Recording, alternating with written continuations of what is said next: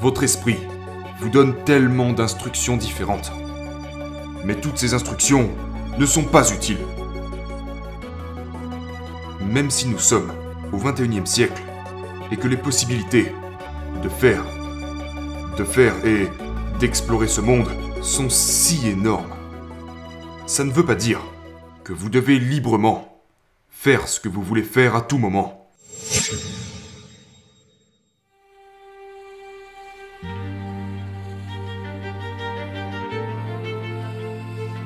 Je pense que tout le monde peut trouver une personne qui a réussi dans quelque chose. Maintenant, je ne pense pas que cette personne a atteint son succès ou atteint la position dans laquelle elle se trouve en ce moment sans avoir quelques principes fondamentaux dans sa vie. Et l'un d'entre eux est certainement une structure. Ce qui signifie que toute personne qui a réussi de nos jours, je ne pense pas qu'elle ait atteint ce, ce stade en faisant simplement ce qu'elle voulait faire durant ses journées. Peut-être que maintenant elle est dans une position où elle peut faire ce qu'elle veut. Mais pour atteindre cette position, elle n'y est certainement pas parvenue en faisant ce qu'elle voulait. Elle s'est imposée une structure, elle s'est imposée une ligne de conduite. Et peu importe ce qu'elle ressentait durant ces journées, il y a un code, il y a une mission, et je m'y tiendrai quoi qu'il arrive. Que je sois fatigué ou non. Que je sois d'humeur à le faire ou non. Vous avez une structure et vous vous y tenez. Donc ce que cela signifie par la même occasion, c'est que certaines personnes ont cette structure rédigée sur papier. Mais ensuite elles commencent à se dire Oh, ok, mais hier j'ai déjà travaillé très dur. Je pense qu'aujourd'hui, je peux me permettre de prendre du repos.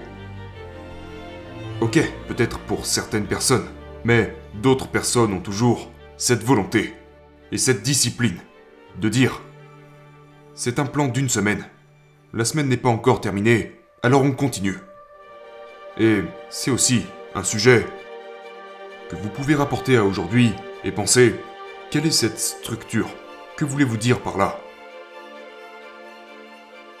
Même si nous sommes au 21e siècle et que les possibilités de faire, de faire et d'explorer ce monde sont si énormes, ça ne veut pas dire que vous devez librement faire ce que vous voulez faire à tout moment.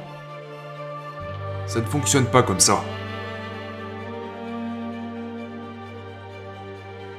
Dans notre monastère, dans notre temple Shaolin, nous voyons ça comme une façon saine de grandir.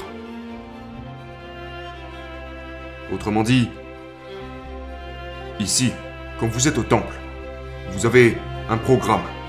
Le programme est à 6 heures, c'est l'heure des premières tâches. À 6 heures du matin, la journée commence. Tout d'abord, nous nous occupons de nos animaux. Ensuite, à 7 heures, nous nous préparons à manger. À 8 heures, nous avons une séance de méditation. Ensuite, de 9 heures à 11 heures du matin, nous avons la première session d'entraînement. De 11 heures du matin à 1 heure de l'après-midi, c'est le, le temps de travail pour le monastère. Puis à 13 heures le déjeuner. Après ça, nous avons une petite pause jusqu'à 15 heures. De 15h à 17h, une nouvelle session d'entraînement. Puis de 17 à 18h, un nouveau temps de travail. À 18h, le dîner. De 19h à 21h, entraînement du soir. À 21h a lieu la cérémonie, et c'est ainsi que la journée se termine. 6 jours par semaine. Et donc, à l'intérieur de... Ah, à l'intérieur de cette structure quotidienne, premièrement, il n'y a pas de place pour autre chose que vous aimeriez faire. Donc d'un côté, on pourrait nous dire, d'accord, mais comment se fait-il que vous vivez, je veux dire, nous vivons en ce moment au 21e siècle? Et quand vous me parlez de ce à quoi ressemble votre mode de vie, ça sonne comme une prison pour moi. Parce que vous n'avez aucune liberté d'exprimer ce que vous voulez. Oui, pour vous ça peut être le cas. Parce que Parce que vous êtes persuadé que vous devez vivre votre vie en fonction de ce que vous voulez. Donc pour vous, ça ressemble à une prison. Mais alors, vous vous réveillez, et juste parce que vous avez faim, vous courez directement au réfrigérateur. À 9h du matin, vous ouvrez le réfrigérateur, vous ne trouvez rien qui puisse vous satisfaire. Alors vous commandez une pizza pour 10h du matin. Et puis, comme vous n'avez pas terminé cette pizza, à 1h de l'après-midi vous avez de nouveau faim, alors vous retournez au réfrigérateur. Et vous finissez, disons, le reste de la pizza. Ok. Au monastère, il y a des horaires stricts pour manger. Si vous avez faim entre ces horaires, vous attendrez. Au monastère, vous ne courez pas au réfrigérateur à chaque fois que vous ressentez l'envie de le faire. Maintenant, allons un peu plus loin. Disons que vous êtes en couple. Mais ensuite, vous sortez avec vos amis en ville, et il fait très beau, et il y a beaucoup d'autres personnes attirantes aux alentours, dans la ville. Et parce que vous pensez, oh, je suis dans un monde libre, nous sommes au 21e siècle, je peux bien faire ce que je veux. Eh bien, c'est pour cela que vous trompez votre partenaire.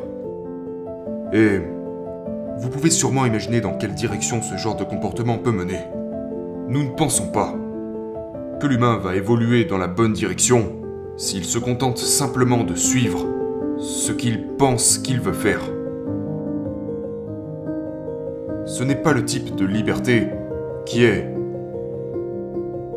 bénéfique pour vous-même, et ce n'est pas non plus bénéfique pour les gens qui vont traiter avec vous par la suite. Parce que ce type de liberté, vous pensez que c'est la liberté de l'esprit. Vous pensez que tout ce que l'esprit vous dit, vous devez le faire. C'est ça la liberté. Non, pour nous, c'est exactement l'inverse. C'est d'apprendre à ne pas suivre ce que l'esprit vous dit. Ceci est le premier pas vers la liberté. Parce que pendant une journée de 24 heures, votre esprit vous dit tellement de choses différentes. Votre esprit vous dit, tu devrais faire ça maintenant. Maintenant, vous vous disputez avec une autre personne. Alors votre esprit vous dit, hé, tu ne dois pas le laisser faire. Il vient juste de t'insulter. Tu dois l'insulter en retour. Tu dois lui montrer qui est le patron.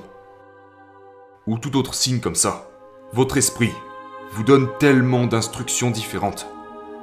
Mais toutes ces instructions ne sont pas utiles. Parce que ces instructions sont des choses qui viennent de... du conditionnement du passé.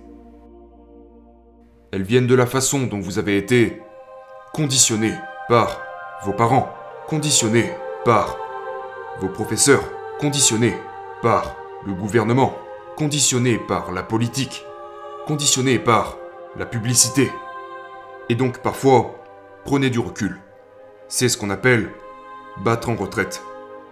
Prenez du recul sur vous-même. Retournez en mode observation. Restez calme. Et observez. Dans ce genre de moment, nous voulons vraiment être passifs, parce que ce mode d'observation vous donne alors un réel aperçu de l'endroit où vous vous situez à ce moment précis de votre vie. Lorsque vous êtes impliqué dans l'action, lorsque vous êtes impliqué dans une activité, impliqué dans la création, il est très difficile de voir où vous en êtes. Mais une fois encore, tout comme nous le disions tout à l'heure, chacun de ces deux aspects sont nécessaires. Apprendre, être vraiment capable de s'observer soi-même, tout en se fixant de véritables objectifs, en se fixant une mission, et avoir la vitalité, le pouvoir, avoir la mentalité, avoir la détermination, avoir la même volonté que les moines guerriers Shaolin. Et ce n'est pas seulement dans notre tradition, d'où je viens jusqu'à aujourd'hui. Ce sont les idoles avec lesquelles j'ai grandi. Mais peut-être que si vous parlez à une autre personne, cette personne a peut-être des ancêtres venant du Japon. Peut-être qu'elle prendra les samouraïs japonais comme exemple du codex guerrier. Maintenant, peut-être que vous préférez les États-Unis. Je ne sais pas. Peut-être que vous allez prendre les Navy Seals comme exemple de vie, qui expriment également un état d'esprit très puissant, de bien des manières.